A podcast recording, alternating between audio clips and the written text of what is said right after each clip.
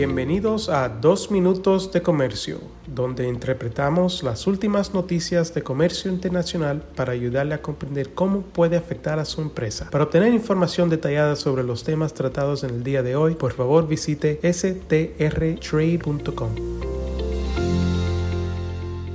Soy Álvaro Ferreira, consultor independiente con Sandler, Travis Rosenberg, y hoy es martes 29 de agosto de 2023. En estas últimas semanas nos hemos enfocado bastante en la relación comercial entre México y los Estados Unidos. Hace unas semanas mencionamos que México ha desplazado a China como el principal suplidor de bienes de los Estados Unidos, beneficiándose de los aranceles adicionales y otras medidas comerciales aplicadas a China y de los diferentes esfuerzos de reshoring y nearshoring que se están llevando a cabo.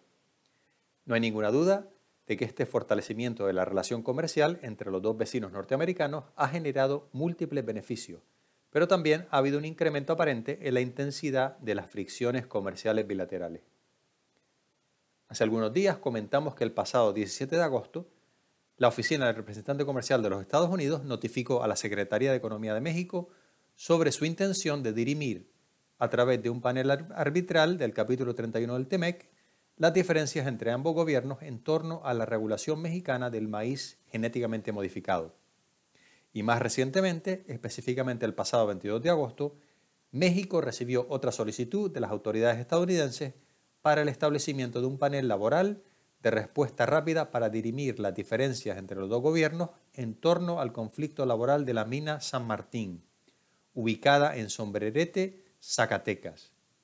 Esta solicitud fue formulada por los Estados Unidos después de que México rechazara el pasado 1 de agosto una solicitud estadounidense para que el gobierno mexicano resolviera bajo el mecanismo laboral de respuesta rápida del TEMEC presuntas violaciones laborales por parte del Grupo México en la mina San Martín. En este caso en particular, las autoridades mexicanas alegan que está fuera del ámbito de aplicación del TEMEC porque se remonta a julio de 2007 y que por lo tanto se resolverá en instancias judiciales mexicanas, ya que el TEMEC no se puede aplicar de forma retroactiva.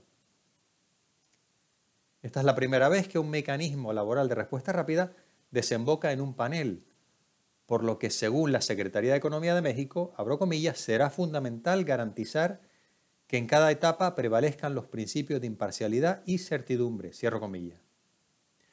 La subsecretaria adjunta para Asuntos Laborales Internacionales de los Estados Unidos Lee indicó que esta acción estadounidense, abro comillas, refleja nuestro compromiso de buscar soluciones para los trabajadores utilizando todas las herramientas que proporciona el acuerdo entre los Estados Unidos, México y Canadá, cierro comillas. La subsecretaria adjunta añadió que, abro comillas, esperamos trabajar estrechamente con el gobierno mexicano para resolver este complejo asunto y reforzar nuestro interés compartido en proteger los derechos de los trabajadores como la libertad de asociación y el derecho a la huelga. Cierro comillas. En Sandler, Travis and Rosenberg seguiremos muy de cerca la evolución de estas fricciones comerciales entre Estados Unidos y México. Y mientras tanto aprovecho esta oportunidad para enviarles un muy cordial saludo. Con profesionales en nueve oficinas, Sandler, Travis Rosenberg es la firma de abogados más grande del mundo dedicada a asuntos legales de comercio internacional, aduanas y exportación. Este podcast es exclusivamente para fines informativos y no constituye un servicio legal. La contratación de un abogado es una decisión importante que no debe estar basada solamente en publicidad. Pídanos que le enviemos información gratuita por escrito sobre nuestras cualificaciones y experiencia. Envíenos un correo a strespanol.strtrade.com.